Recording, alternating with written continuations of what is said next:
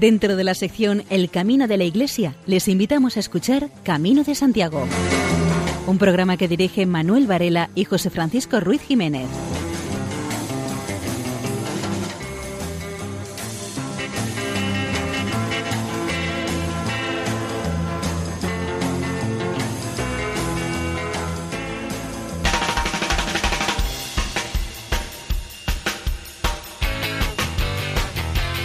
Queridos oyentes, les damos la bienvenida a una nueva edición del programa Camino de Santiago en la sintonía amiga de Radio María. En los próximos 55 minutos intentaremos entretenerle, informarle y por supuesto acompañarle. Para ello les invitamos a que ustedes a su vez nos acompañen a nosotros en nuestra peregrinación nocturna.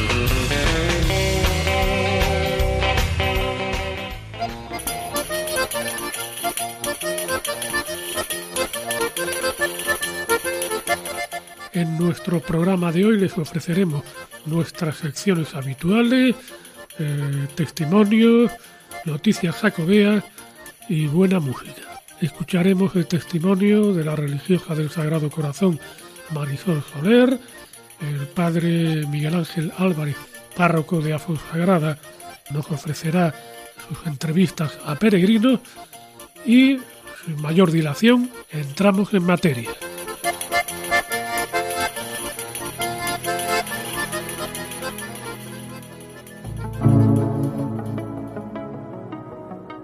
Un cielo de tierra, Compostela.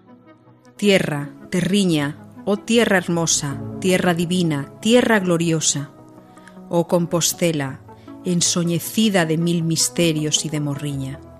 Oh tierra, tierra y tan querida, cielo de tierra, tierra divina. Peregrín las sueñas, un poco mía.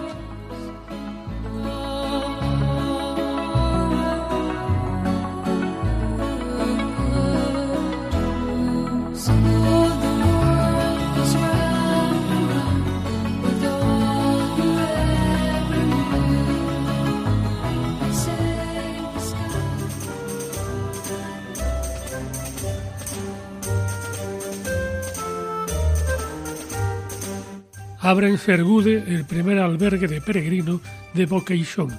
Al lado de la Nacional 525, en el lugar de Agándara, Sergude. Esa será en adelante la referencia para los peregrinos que quieran hacer noche en Boqueixón, antes de entrar en Santiago por la Vía de la Plata, porque Boqueixón dispone ya de un albergue para romeros, el primero en el municipio.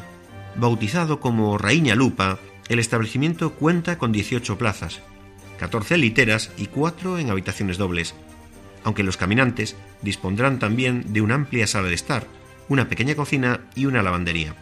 El establecimiento surge por iniciativa de Carmen Rosende y Bruno Rey, cuyo impulso elogian las autoridades autonómicas y locales.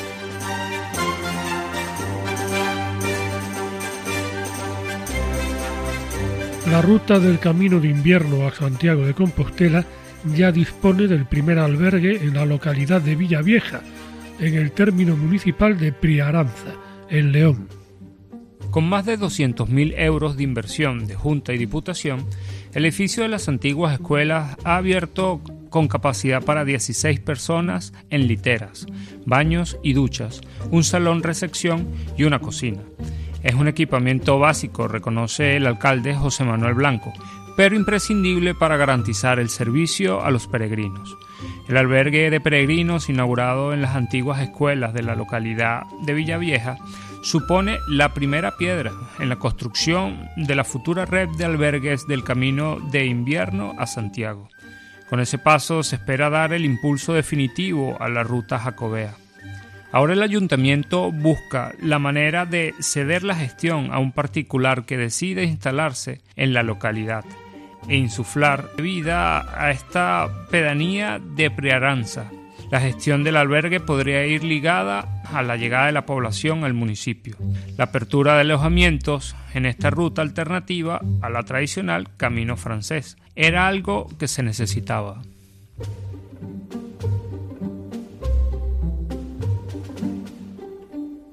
El albergue municipal de Logroño celebró su vigésimo quinto aniversario. Hoy va de albergues, y con motivo de esta efeméride se descubrió una placa conmemorativa del aniversario. El acto incluyó la entrega de un pan con la forma de la concha de peregrino y una botellita de vino de Rioja a los peregrinos allí presentes. El albergue de peregrinos municipal de Logroño está gestionado por la Asociación Riojana de Amigos del Camino de Santiago. Es un albergue exclusivo para peregrinos del Camino de Santiago, con credencial, de propiedad del Ayuntamiento de Logroño y situado en el centro histórico, en la calle Rúa Vieja. Los meses de más actividad son de abril a octubre, siendo el mes de mayo el que más afluencia de peregrinos tiene en el albergue municipal. Respecto a la nacionalidad de los peregrinos, proceden mayoritariamente de España, a excepción de los meses de diciembre y febrero, cuando la nacionalidad mayoritaria es, sorpréndanse ustedes, Corea del Sur.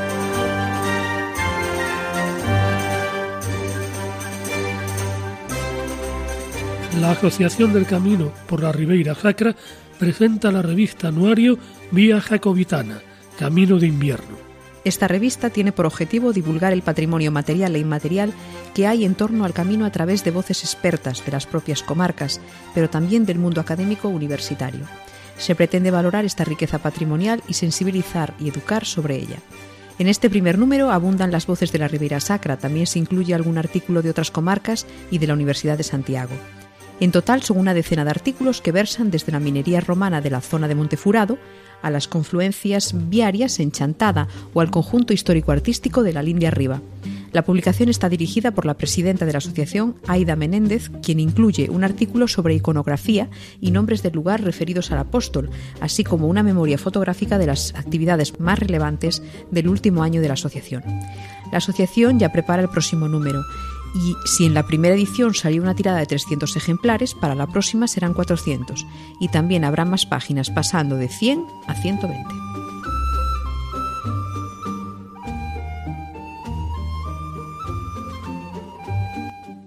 La Delegación Diocesana de Juventud de Córdoba prepara una peregrinación a Santiago para este verano. Todos los jóvenes que lo deseen podrán hacer el Camino del Apóstol del 31 de julio al 7 de agosto. La Delegación Diocesana de Juventud está preparando una peregrinación a Santiago. Podrán participar hasta un centenar de jóvenes de todas las parroquias, preferentemente de aquellas que no hayan organizado ninguna actividad pastoral para el verano, y también para grupos de jóvenes de las hermandades y cofradías de la diócesis cordobesa. El Camino de Santiago se recorrerá en cinco etapas, siguiendo el camino francés. Se partirá desde Sarria y los siguientes finales de etapa serán Portomarín, Palaterrey, Arzúa Pedrouzo y Santiago de Compostela. Será un camino de encuentro con el Señor mediante la celebración de la Eucaristía, con momentos de oración y catequesis impartidos por los sacerdotes que los acompañan. Los peregrinos llegarán a Santiago el día 5 de agosto por la tarde para celebrar la misa del peregrino, darle el abrazo al apóstol y ganar las indulgencias.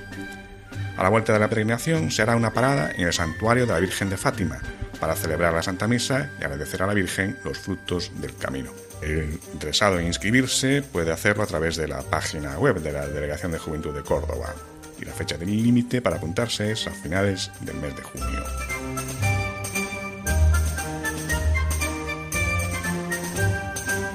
Camino Clean recoge kilos de basura y residuos en uno de los tramos de la ruta jacobea.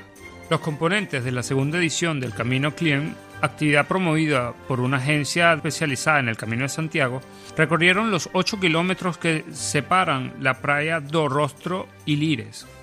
A lo largo de esta caminata, en la que participaron cerca de 40 personas, se recogieron kilos de basura y residuos. Los participantes, llegados desde Vila García y Santiago, comenzaron a las 11 y 30 horas de ruta equipados con el PAC Camino Client facilitado por los promotores. El recorrido se realizó siguiendo el camino Dos Faros y el Camino de Santiago, una ruta que combina espectaculares playas con pequeños bosques, por lo que, además de crear conciencia ecológica, los participantes disfrutaron del espectacular paisaje.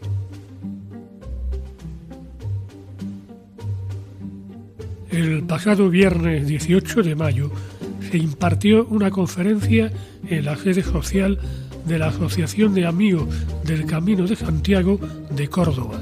El encargado de pronunciar la conferencia fue Isidro Rodríguez, uno de los más destacados investigadores sobre la historia de los peregrinos andaluces y sus caminos. Además, es el presidente de la Asociación de Amigos del Camino de Santiago de Córdoba. La ponencia se titulaba Viaje de Gálvez en 1755, un ilustrado andaluz en el Camino de Santiago. Isidro Rodríguez investigó los libros de registro de peregrinos que se conservan en la Catedral de Santiago de Compostela y recurrió a otros documentos. Ha buceado en el rastro de Gálvez, peregrino del siglo XVIII, etapa de supuesta decadencia del fenómeno jacobeo, pero que demuestra que desde Andalucía el peregrinar de caminantes del sur no cesó hacia la tumba del apóstol.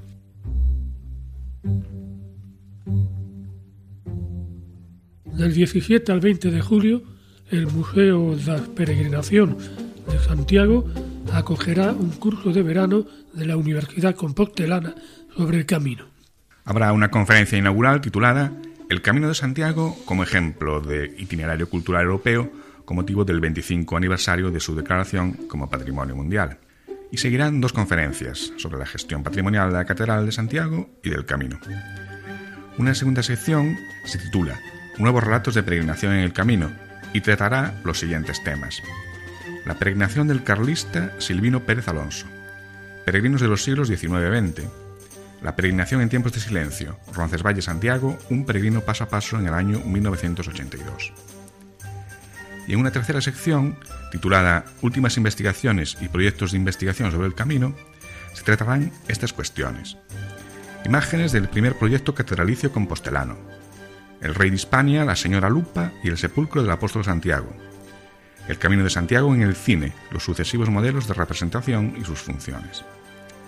El último día de este curso de verano será el 20 de julio, y en él se hará un tramo del Camino Norte desde Lourenzá a Mondoñedo, visitando el patrimonio jacobeo, leyendas y parajes naturales, guiados por la Fraternidad Internacional del Camino de Santiago.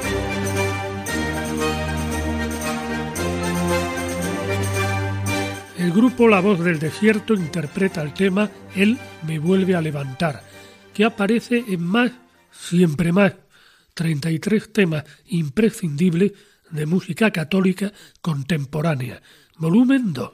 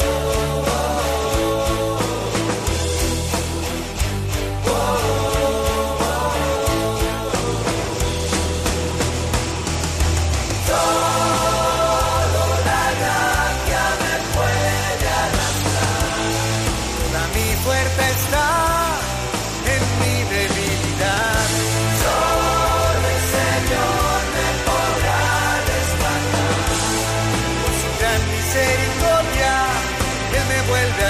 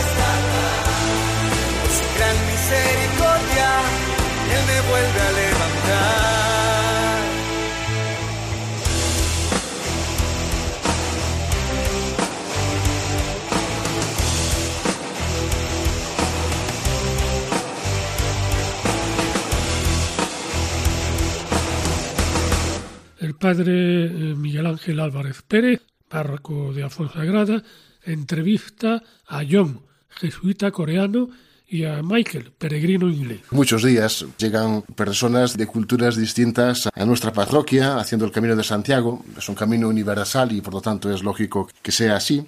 Y hoy pues eso me llama la atención John, un peregrino coreano, australiano, bueno, digamos del mundo, ¿no? para, para entendernos. Y le pregunto qué hace una persona como él pues en el camino primitivo. Ahora estoy estudiando español en Salamanca para preparar estudiar ah, un curso desde este septiembre. Tengo dos semanas como vacaciones, las vacaciones y tenía una idea para hacer el camino, pero no sabía voy a, hacer este camino primitivo. Se dicen que el camino primitivo es el mejor y por eso estoy aquí. He sido muy bueno, especialmente encontrarse otros peregrinos y hablamos las cosas de todos, como cristianos, con los jóvenes sobre la vida. Sí. John es un padre jesuita y está estudiando español precisamente para poder estudiar a San Ignacio y la espiritualidad ignaciana pues en, el idioma original y, de una forma más profunda. Y bueno, pues en este proceso está haciendo también el camino de Santiago, aprovechando sus, sus vacaciones, el camino primitivo. Y la experiencia con los otros peregrinos está siendo muy buena, ¿no? Sí, muy, muy bueno. Especialmente cuando hablamos juntos sobre historias propias mismos. Es muy buena experiencia escuchar las historias y compartir también mis historias con ellos, especialmente con cristianos y los jóvenes sobre la vida. Ha sido muy, muy bueno y muy bonita también, muy bonito también. Muchas gracias por tu experiencia, gracias por también estas palabras que nos diriges para este programa Camino de Santiago. Que lleguéis felizmente a Santiago, que podáis abrazar al apóstol y también espero veros por aquí en otra ocasión, que hagáis del camino otra vez. Muy buen camino a todos. Muchas gracias a ti.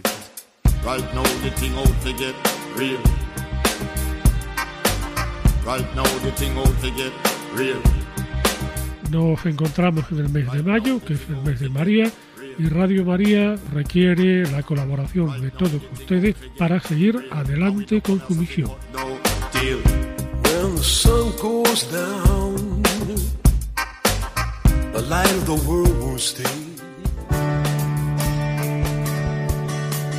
Id al mundo entero y anunciad el Evangelio a toda la creación, dijo Jesús a sus discípulos. También hoy el Señor quiere que seamos misioneros bajo el manto de la Virgen Reina de los Apóstoles. Radio María, que no tiene más fin que colaborar en esa misión evangelizadora, os pide en este mes de mayo un esfuerzo especial de oraciones, voluntarios y donativos. Así, la voz de Cristo podrá llegar a todos los rincones de España y de otras naciones del mundo a las que queremos llevar Radio María. Puedes informarte de cómo colaborar llamando al 91 822 8010 o entrando en nuestra página web radiomaria.es. Apóstoles y misioneros del mundo con Radio María.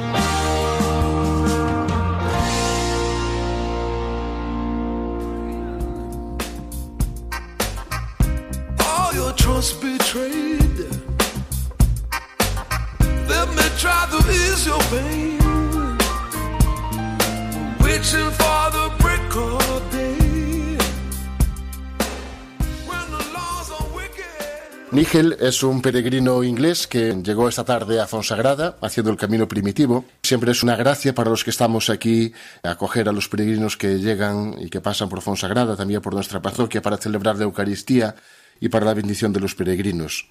Nigel, ¿por qué estás haciendo el camino de Santiago? Como siempre, hay razones complicadas. Soy cristiano de Londres. Siempre hay razones complicadas y un poco de espiritualidad desconectar del mundo, tranquilidad, silencio, pero a la vez, esta vez, por primera vez, he tropezado con cristianos en el camino, que para mí ha sido un gran regalo, especialmente a conocer a, a Juan. Y hay un ambiente precioso esta vez en el camino, no solamente día tras día, pero en este grupo de peregrinos es un grupo muy tranquilo, espiritual a la vez, y todo el mundo quiere escuchar al otro con paciencia y con interés y con curiosidad. Y el trato de la gente por el camino también ha sido de una maravilla. Han sido muchos casos de bondad cada día sin razón. Y me ha conmovido muchísimo. Me siento muy cómodo aquí en el camino primitivo y gracias a todos.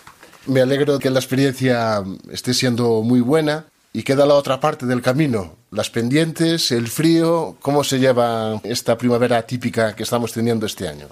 Ha sido un, horror. es que empecé en Alicante, ha hecho un frío terrible desde Alicante hasta aquí y tengo un abrigo fuerte, impermeable, mis pantalones cortos, eh, largos y digo todos los días, ¿qué pasa? Es primera vez en España que el tiempo ha sido igual. Pero a la vez ha sido una maravilla, incluso hoy con la nieve y todo, y luego el sol. Es en una parte del camino. Pues como decíamos en la bendición del peregrino, yo también desde aquí pido que lleguéis felizmente a Santiago todos, bien acompañado por, unos amigos, bueno, pues para que también podáis abrazar al apóstol y que este encuentro con Jesucristo pues eh, sea así de gratificante como está siendo. Muchas gracias. Ah, de nada, gracias a vosotros. Están escuchando Camino de Santiago en Radio María. Escuchamos a la religiosa del Sagrado Corazón, Marisol Soler, del monasterio de Zabaldica, en Navarra. Nuestro pequeño proyecto que llamamos desde hace años ofrecer una pausa en el camino. El camino es silencio, es naturaleza, es belleza, es fatiga, es camino interior. Y el camino son sensaciones múltiples y encuentro con otros. Pero el camino es también pausa, acogida, rehacerse, compartir, sonreír, llorar, orar. Hace 11 años el gobierno de Navarra hizo un llamamiento a la diócesis para abrir las iglesias del camino. Y hace 10 años vinimos, una pequeña comunidad de religiosas al corazón, a Zabaldica. Zabaldica está en la segunda etapa del camino francés y en euskera significa espacio que se abre. Y eso buscábamos. Venimos de una espiritualidad del corazón abierto de Jesús. Y nos pareció estupendo abrir nuestro corazón, la iglesia, la pradera, que llaman el pueblo atrio, la iglesia, la pradera, la comunidad, y cinco años después un albergue para ofrecer a los peregrinos una pausa en su camino. Zabaldica de Arriba es una aldea tan pequeña que apenas tiene 20 habitantes, sin ninguna tienda ni bar ni ruido con una paz y belleza que sanan cuerpo y espíritu, es un lugar quizá para sincronizar cuerpo y espíritu. La pausa que nuestro mundo estresado, deshumanizado, complejo y violento pensamos que necesita. Desde entonces han pasado miles de peregrinos, quizá cada año son más de 10.000, por la paradera de la iglesia, son atendidos personalmente cada uno, y más de 2.000 por el albergue exactamente de 132 países diferentes. Gentiles según Pablo, pero, según la carta de los hebreos, ángeles. Practicar la hospitalidad, porque algunos sin saberlo acogieron a ángeles. Y esa es muchas veces nuestra experiencia. Tenemos cuatro espacios, sobre todo o atrios importantes, distintos y complementarios.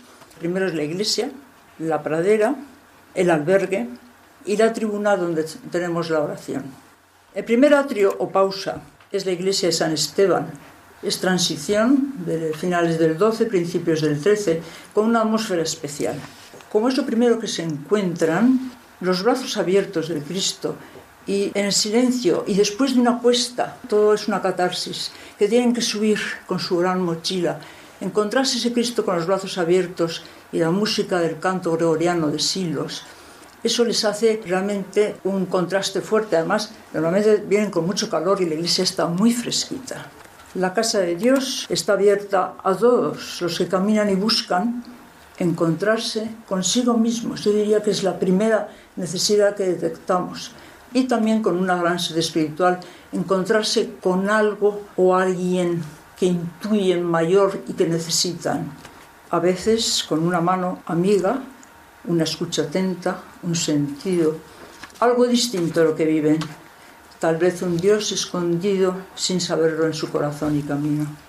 Y espontáneamente van escribiendo unas flechitas, se encuentran, nadie les dice, pero miran, leen. Es como un susurro eh, escrito en posit de miles de deseos, plegarias de peregrinos de todas edades, culturas y creencias. ¿Qué escriben? Pues es muy sencillo. Entonces muchas veces en invierno cogemos las flechas, nos juntamos en nuestra capilla de la comunidad y vamos leyendo sus plegarias como una letanía y vamos orando con su oración. Hay un retablo interesante de la escuela de Anchieta que nos sirve también como catequesis, la verdad. ¿Y quién es ese que está en medio? Pues mira, es San Esteban, que es el patrón del pueblo. ¿Y quién era Esteban? Bueno, pues como la Edad Media, cuando veían ahí una escultura, un bajo relieve que no entendían, y vas explicando.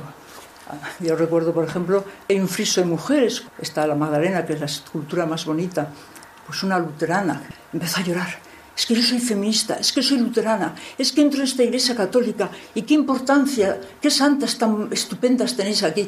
Bueno, pues qué estupendo, le había llegado la gracia a través de estas mujeres que están aquí arriba. Bueno, es una catequesis también de alguna manera. Y la segunda estatua de Santiago Peregrino, que por contraste con el Santiago I que encuentran en Roncesvalles, es como un noble, con el borlón, con la Biblia, con el sombrero, los pies descalzos de peregrino, acompañando a los peregrinos. Hay otros rincones interesantes, sagrados, que van reconociendo a través de una información escrita que damos para no tener que hablar. La tenemos en 28 lenguas. Estamos en muchos países, pero ellos mismos se ofrecen a traducir. Por ejemplo, ahora estamos esperando en ucranio y en árabe, porque quieren que esté la información tenemos la campana más antigua de Navarra, que pueden tocar y escuchar su son limpio, su resonancia y vibración. Hemos visto bajar muy estremecidos, llorando, muchos peregrinos y peregrinas. ¿Por qué? Porque esa resonancia o emoción espiritual en silencio de tocar algo, solamente pueden una vez, claro, y entonces quedarse escuchando la vibración, les hace emerger en este mundo secularizado una vieja emoción, algo que no saben. A veces el camino son sensaciones, silencio, gesto, no solo palabras. Tenemos también un pequeño papelito, por un lado empieza diciendo, tú haces el camino, pero el camino te hace peregrino, es una pequeña reflexión, y luego pues unas bienaventuranzas que acaba diciendo, bienaventurado peregrino, si comprendes, si descubres que el camino verdadero empieza cuando acabas el camino. Entonces es muy normal que te digan, can I keep it? You can do, eh, ¿puedo guardar esto? Sí, puedo guardar. Como estamos al principio, el hecho de encontrarse con algo que les toca por dentro les despierta emociones profundas. Mucha gente hemos visto de verdad transformar. No hacemos nada, ni decimos nada especial. Escuchamos. La gente está, la gente calla, la gente reza, pregunta, comparte el peso de su mochila interior, llora, celebra, te abraza y agradece infinito. ¿Qué dicen? Pues ahora empiezo, de verdad como peregrino, busco experiencia espiritual. Me he separado hace un mes. He perdido a mi mujer, a mi hijo, a mi hermano. Venimos en familia. Nos hemos casado hace una semana, danos tu bendición. Mi hijo se suicidó. Tengo cáncer, por eso camino despacio. Algunos vuelven o llaman o vienen de Alemania, incluso de Estados Unidos, a explicarnos su experiencia espiritual, su bautismo. Y nos ayudan laicos. Tiene gracia porque les suelen decir, ¿es usted el párroco? No, no, no, mire, no, yo estoy aquí de voluntario. El segundo atrio espacio es la pradera, el atrio del pueblo. Bellísima, ahí se descansa, se habla, se come, se curan ampollas, se orienta hacia Pamplona por los caminos por donde van las flechas es el principio y el diálogo sigue. Una pequeña experiencia. De repente por detrás me coge alguien y veo un peregrino alto, alto. Me dice, Marisol, Zabaldica, ¿te acuerdas de mí? Y mm, el primer momento su cara me sonó muchísimo y digo, sí, espera, espera, ¿cómo te llamabas? Yo soy alemán, me llamo Marco porque mi madre es italiana, ¿te acuerdas? Y digo, sí. Y me dice, estuvimos hablando debajo de los árboles. Ah, empecé a dar Bueno, y ahora has llegado a Santiago, sí, sí. ¿Y cómo te ha ido? Y nuestro mal inglés, los dos, me dice, muy bien, muy bien, tengo mucha paz. Y ya, con el de arriba mucho mejor. A mí me parece una cosa tan sencilla y tan bonita, ese es el camino, ¿no? Y esa es la experiencia que también al principio vemos que están abiertos, muy abiertos y muy sedientos. Bueno, el tercer atrio o pausa es el albergue. Hace cinco años, después de la visita de don Francisco Pérez, nuestro arzobispo, pues el responsable diocesano del camino, nos animó a abrir como albergue la segunda vivienda de la casa parroquial. Nosotros estamos viviendo en una casa parroquial de la diócesis. Y solo dimos el sí, o nos presentó, pues es otra asociación, es asociación mm, de voluntarios de la Federación de Caminos, que se comprometía a enviar cada 15 días dos voluntarios y la experiencia ha sido enormemente positiva. Es un albergue de donativo, no hay precios, que logra sostenerse con aportaciones de los peregrinos voluntarias y anónimas. A la entrada un Santiago, hecho por una de nosotras, les saluda. En el comedor una cena hecha por las benedictinas de Montserrat les preside el condumio. La cena es comunitaria y se invita a preparar y recogerla juntos. Cuando llega el invierno se cierra el albergue, pero se abre la iglesia. Hay un cartel en ocho idiomas y pueden llamar y siempre se abre la iglesia cuando quieren. O la comunidad, si es necesario, para no romper la cadena de acogida y también otros muchos grupos acuden. Pero tenemos que decir que hay un espacio o pausa privilegiada, y ya es el último y el final, el cuarto, el más conmovedor, que es nuestro encuentro, oración con los peregrinos. Después de cenar a las ocho y media en la tribuna, de una manera informal, muy informal, van llegando, pero seria y cordial con la comunidad. Somos cuatro, en verano solemos ser cinco o seis. Tenemos un encuentro en varias lenguas con los peregrinos. Es un misterio, acude el 90%. Pocos son cristianos practicantes.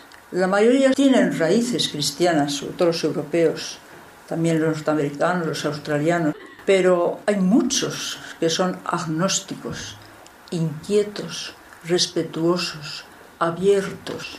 ¿Por qué vienen? Hay budistas, hay sintoístas. Es increíble el mundo del camino. Hay pastoras luteranas y hasta obispas de Boston o de Finlandia. Hay familias judías, hay musulmanes. Contaría experiencias con musulmanes muy bonitas y muy recientes. Poder rezar un salmo juntas con una mujer afgana, musulmana, que sabe ruso y ha ayudado a una letona que se nos ha caído en un día de muchísimo calor que llega corriendo a la Eucaristía de la Virgen de las Nieves y que resulta que se entienden en ruso y que le damos té para que se reanime y que me dice, no, no, yo quiero comulgar, yo quiero comulgar.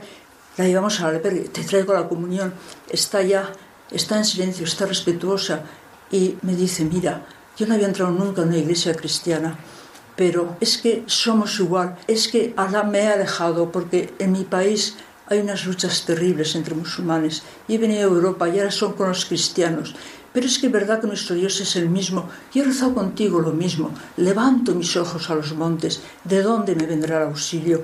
Es que es así. Yo necesito auxilio. Digo, yo también. Todos necesitamos el auxilio. Es que mi Dios es Alá. Digo, bueno, el nuestro se llamaba también Elohim. Y también Sadai, que era el primer nombre de la Biblia, ¿sabes? De Sad, el de la montaña. El primero que se le dio. Y empiezas a hablar. Y te abrazas llorando.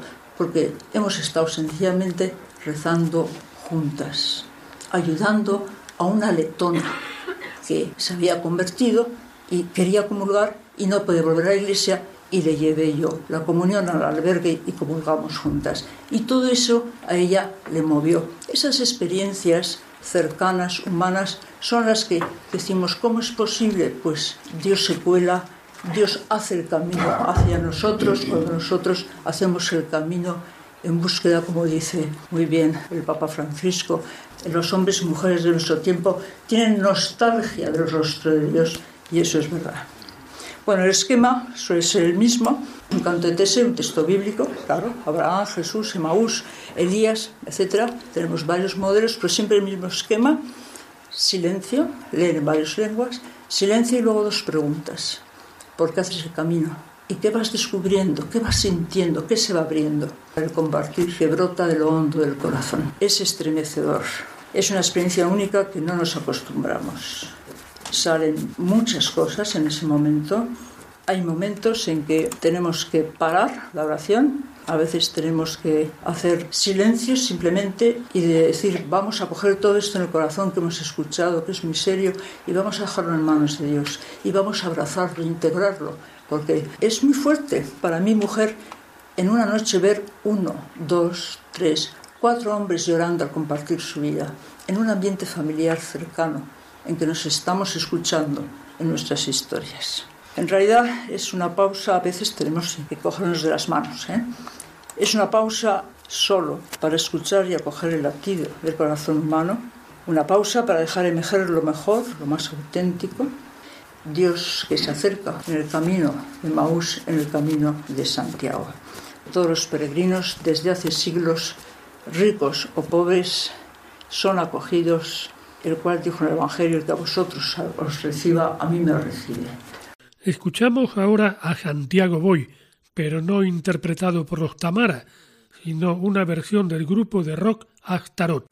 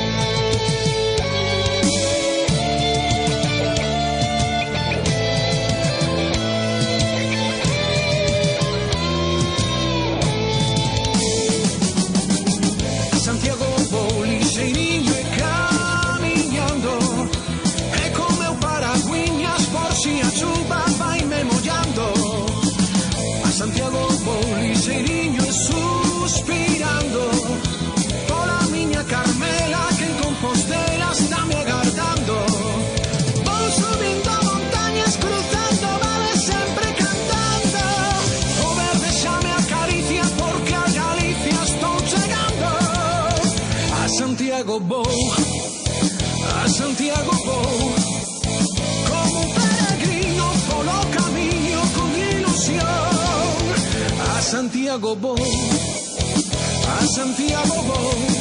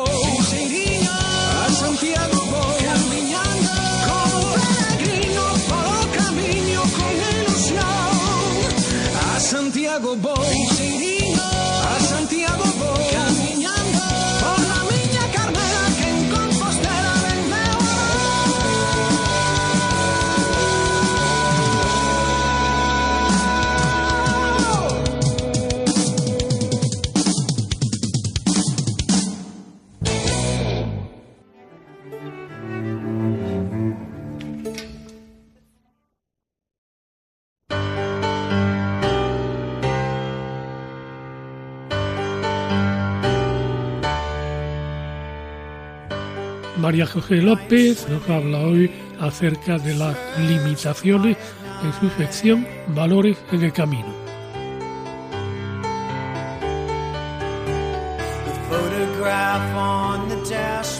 El dolor puede ser físico o puede ser psicológico. Al afrontar el dolor físico pones a prueba la capacidad de resistencia adquirida para afrontar el dolor psicológico que todos hemos experimentado o experimentaremos a lo largo de nuestras vidas. Esas vivencias, bien gestionadas, fortalecen tu interior. Son oportunidades para aprender y crecer.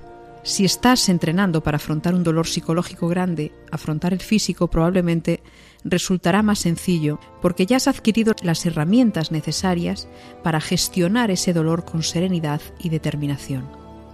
Sin embargo, hay ocasiones en las que no resultará fácil averiguar cuál de las dos nos cuesta más afrontar, si el dolor físico o el psicológico. Hay etapas en las que tienes que ir lentamente, pasito a pasito, casi pidiendo permiso a una pierna para mover la otra pero estos días sirven para poder aprovechar un espacio de soledad que te facilita meditar. Conocerse, reconocer las limitaciones, es una lección de humildad y también es el paso previo a tener un concepto real y equilibrado de ti mismo. Sobrevalorarse o infravalorarse trae terribles consecuencias para ti y se extiende a los demás, porque les exiges que cubran lo que en realidad son sus carencias internas, esas que solo tú puedes gestionar. Además, reconocer y asumir tus debilidades te enseña a ser más humilde y comprensivo con las debilidades de los demás. Te basta mi gracia, la fuerza se realiza en la debilidad. Segunda de Corintios. Dios manifiesta la fuerza de su gracia en tus debilidades. Paradójicamente, en mi debilidad te haces fuerte, Señor. Ante las debilidades son importantes cuatro cosas. Aceptar con humildad y paciencia tus debilidades aceptar también las debilidades de los demás, vivir esas debilidades con sentido del humor y por último ser acompañado. Ruega a Dios para que te enseñe a amar tu vida y que ese amor a tu vida te lleve al amor y respeto a la de los demás y no despreciarla por creerte superior.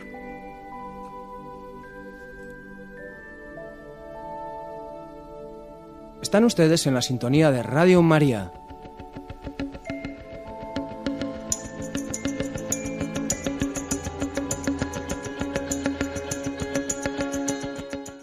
Y llegamos al momento pétreo del programa.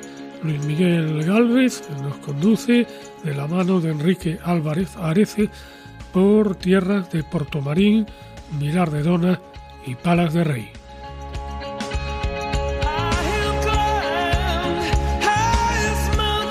Continuando con el relato de Enrique Álvarez Areces en su libro de Pedra, a partir de la etapa de Portomarín se concentra lo que serían las litologías principales en el contexto de la zona centroibérica. En estos tramos del camino predomina un paisaje de suave perfiles, en los que afloran las rocas pertenecientes al conocido geológicamente como dominio de hoyo de sapo, estas mismas litologías son identificables en los muros y lienzos de las construcciones de las localidades por las que iremos transcurriendo en nuestro camino a Santiago. En Gonzar, con su iglesia de Santa María, Castro Mayor, en la que reseñamos la iglesia de origen románico de Santa María, en las localidades de Hospital y Ventas de Narón, con su capilla de la Magdalena, podemos identificar litologías del dominio de hoyo de sapo, esquistos, neises, cuarcitas feldespáticas y granitos y granodioritas asociadas. Avanzando hacia Santiago, pasamos por núcleos de población como Lameiros, Ligonde, Eirexe o Porto, aldeas inmersas de forma armoniosa en la campiña lucense arbolada con grandes carballos y de suave relieve ondulado, en el que se generaliza el uso de granito y los esquistos. Destaca el templo monástico de Vilar de Donas, del siglo XIII, ligado a la Orden de los Caballeros de Santiago y los Templarios, y con fábrica de sillería de granito, identificándose dos variedades, granito porfídico con megacristales y granito rosado de grano fino, extraídos del macizo Chantada Taboada y del Plutón Golada Palas de Rey. Hasta Palas de Rey resta un corto trayecto entre aldeas desperdigadas.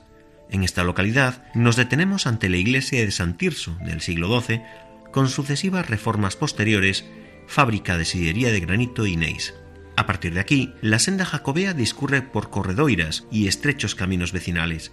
El castillo de Pambre, en buen estado de conservación y con fábrica de sillería granítica, bien merece una visita.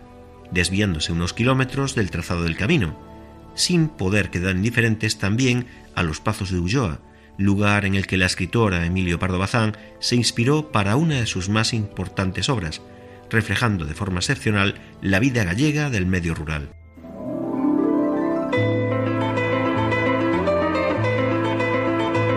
Llegamos a donde un libro nos habla sobre otro libro. Fanjul Díaz, en sus crónicas contemporáneas del Camino de Santiago, nos habla de El Camino de Santiago, guía del peregrino de Elías Varilla, que es el tema de la sección Páginas del Camino de María José López. Elías Baliña San Pedro es uno de los impulsores notables del Camino de Santiago en la década de los 80.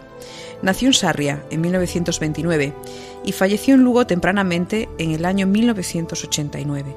Es licenciado en Derecho Canónico por la Universidad de Comillas y doctor por la Universidad de Salamanca en 1965. En Ocebreiro ejerce desde el 57 como sacerdote, a la vez que promueve la restauración del pueblo y al filo del camino alienta en sus estudios e investigaciones el interés por esta ruta medieval. Pero predica con el ejemplo y en la primavera de 1984 recorre el Camino de Santiago señalando por primera vez con flechas amarillas el itinerario que habían de seguir los peregrinos.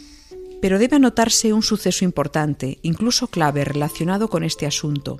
Si el Liber Peregrinationis de Picot, fechado en el siglo XII, es la primera guía europea de peregrinos, o Camino de Santiago, guía do peregrino de Baliña, resulta una de las más tempranas guías del siglo XX, que sirvió y lo sigue haciendo para fijar los hitos y mojones del camino desde Roncesvalles y el puerto de Sompor hasta la ciudad compostelana cuando nadie lo recordaba. Por otro lado, don Elías desde la cuna lleva inscrito en la sangre el clamor del camino, de manera que escribe numerosos artículos divulgativos en revistas nacionales y extranjeras y dedica muchas horas a la redacción de una espléndida tesis doctoral y además predica dando trigo, pues un día de sana Besania resolvió marcar con flechas amarillas la senda medieval desde Roncesvalles hasta Santiago. La guía es, por tanto, la secuencia de una vida intelectual entregada al descubrimiento de los arcanos del Camino de Santiago. El pergueño de la misma acaece en 1982, cuando la Secretaría de Turismo asume el patronazgo de esta publicación, apareciendo la primera edición en 1985. La segunda, que es la edición que se maneja en gallego, aparece en 1992, con motivo del año jacobeo de 1993, ya fallecido el autor. Se articula esta obra en cuatro partes: preliminares, guía do camiño, notas histórico-culturais e información auxiliar. Los preliminares tratan algunas cuestiones importantes desde una perspectiva informativa, tales como los caminos que desde Francia salen hacia la frontera. La segunda parte, Guía do Camiño, divide el camino francés siguiendo el esquema del Códice Calistino en trece etapas. La tercera parte, Notas histórico-culturales, es una magistral lección de historia de arte y toponimia jacobea. Por último, la cuarta parte, denominada Información auxiliar, añade una información complementaria muy útil, con la mención de hoteles, albergues, campis, asociaciones de amigos de camino, revistas jacobeas y una rica bibliografía. De O de Santiago de Baliña puede decirse por fin que es una guía clásica escrita por uno de los primeros peregrinos del siglo XX, porque a pesar del tiempo transcurrido sigue siendo un manual de necesaria consulta para el peregrino del siglo XXI. Guía tan excelente como necesaria en la valija del sufrido peregrino, que no ha perdido vigencia a pesar del tiempo transcurrido.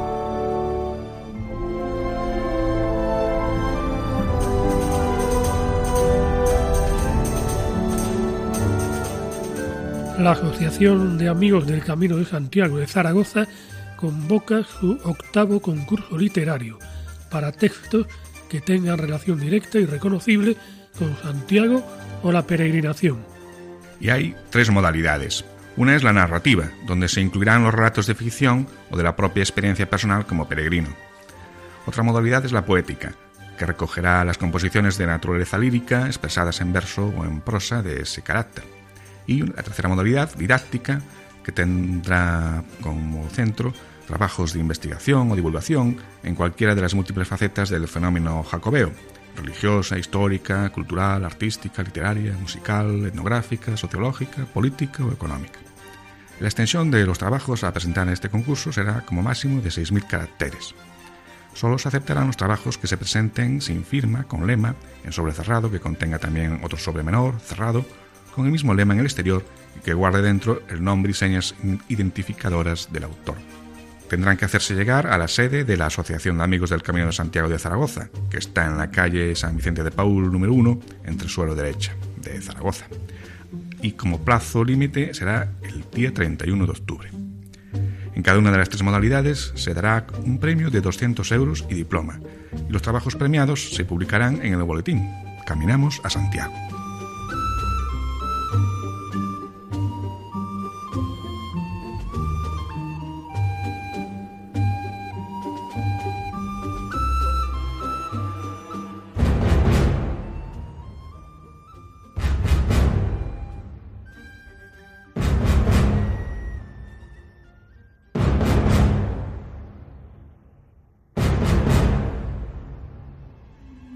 Hemos llegado al final de nuestro programa de hoy. Nos volveremos a encontrar, Dios mediante, dentro de dos semanas, en las cercanías del 40 de mayo, en el que por fin nos podremos quitar el sayo. Cualquier duda o consulta que quieran realizar pueden hacerlo escribiendo al correo electrónico camino de santiago Nos disponemos a iniciar una nueva y dura etapa, esta vez entre las localidades de Reggio di Calabria y Kioto. Hasta dentro de dos semanas, buenas noches y feliz andadura.